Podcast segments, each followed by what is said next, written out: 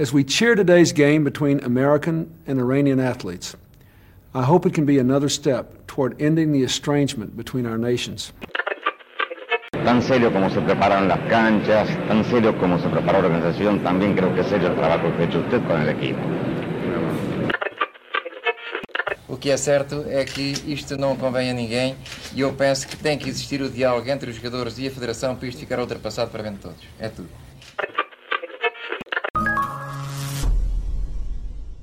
Quando pensamos em craques da seleção brasileira a fazer manifestações políticas dentro dos relevados, muito provavelmente a maioria de nós pensará em Sócrates.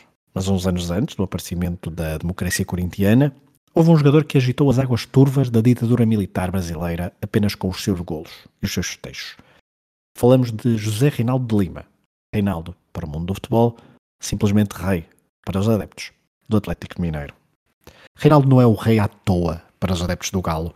Ainda hoje é o melhor marcador de sempre do clube e o melhor marcador nos jogos entre o Atlético Mineiro e o grande rival estadual, o Cruzeiro.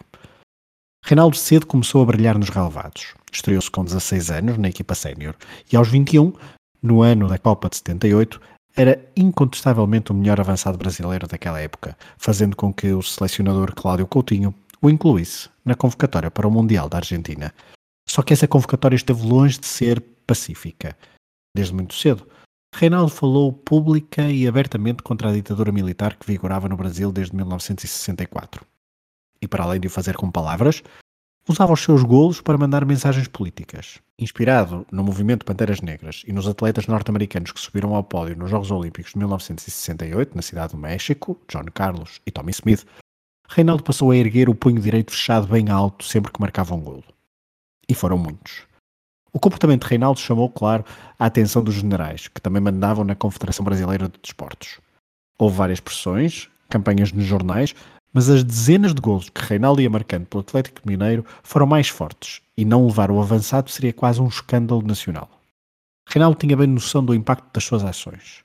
Numa entrevista pré-mundial a um jornal da oposição de esquerda, que o intitulou de Bom de Bola e Bom de Cuca, Reinaldo disse, e citamos, Levantar o punho é um gesto revolucionário.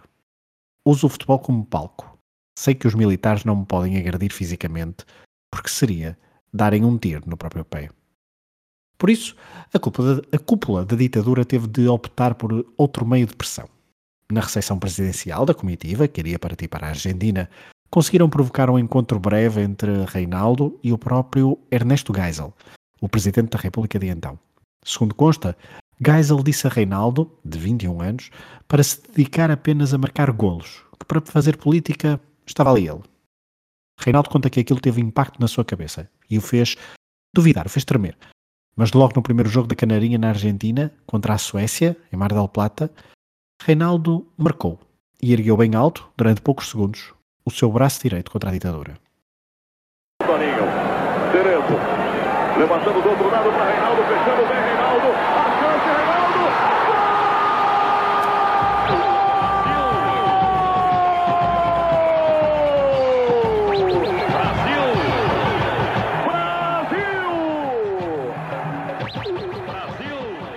O gesto de reentranhas dos dirigentes federativos e com a cúpula da ditadura militar. O Brasil empatou esse jogo com a Suécia e depois voltou a empatar com a Espanha.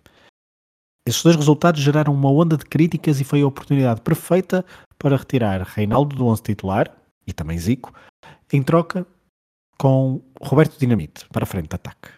Também é verdade, não podemos esquecer, que nessa altura Reinaldo tinha vários problemas físicos, uma tendência que marcou toda a sua carreira. O avançado brasileiro do Atlético Mineiro, ao serviço da seleção, só voltou a jogar no último jogo no Mundial de 78, na atribuição do terceiro e quarto lugares. Após o Mundial, Reinaldo continuou a marcar dezenas de golos ao serviço do Atlético Mineiro, mas aquele seu golo contra a Suécia viria a ser o seu único em Mundiais. Mesmo estando em boa forma e não havendo grande concorrência, em 1982 Tele Santana optou por não levar Reinaldo para o Mundial em Espanha. E para isso, muito pode ter contribuído várias campanhas na imprensa contra o avançado mineiro, insinuando que, insinuando que era boêmio, alcoólico ou mesmo homossexual. O Brasil de 82 ainda vivia sobre a mesma ditadura militar. Tele Santana estava longe de ser considerado um liberal nos costumes e há várias declarações onde fala do estilo de vida de Reinaldo, pouco condizente, para ele, com um atleta de alta competição. À semelhança do seu gesto no festejo do gol do Mundial de 78, a sua não convocação para o Mundial de 82 também foi bastante política. Reinaldo foi um dos poucos jogadores que no Brasil da ditadura militar ergueram a voz e o punho contra o poder instalado e opressor. O futebol, apesar de extraordinariamente popular no país, não era um veículo de contestação ao regime, ao contrário de outras áreas como o cinema, música ou a literatura. Anos antes, no futebol, tinha sido Afonsinho, um craque do Botafogo que se rebelou contra o regime e conseguiu ganhar na justiça brasileira o direito ao passe livre do jogador. Uma comparação apressada, uma espécie de lei Bosman antes de Bosman. Afonsinho também era médico, como Sócrates, o jogador mais icónico quando pensamos em futebolistas brasileiros engajados politicamente. Só que Afonsinho, por causa das suas lutas, nunca teve espaço na seleção brasileira. E entre Afonsinho e Sócrates houve então Reinaldo, o protagonista deste episódio e que, segundo Romário, seu fã incondicional, só não é mais conhecido no mundo porque nunca saiu do Brasil para jogar futebol e marcar golos. E se não fosse aquele golo contra a Suécia e Mar del Plata e o seu festejo, talvez nem estivéssemos aqui a falar dele. As we cheer today's game between American and Iranian athletes, I hope it can be another step toward ending the estrangement between our nations. Tan serio como se preparan las canchas, tan serio como se prepara la organización, también creo que es serio el trabajo que ha hecho usted con el equipo. O que é certo é que isto não convém a ninguém e eu penso que tem que existir o diálogo entre os jogadores e a Federação para isto ficar ultrapassado para bem de todos. É tudo.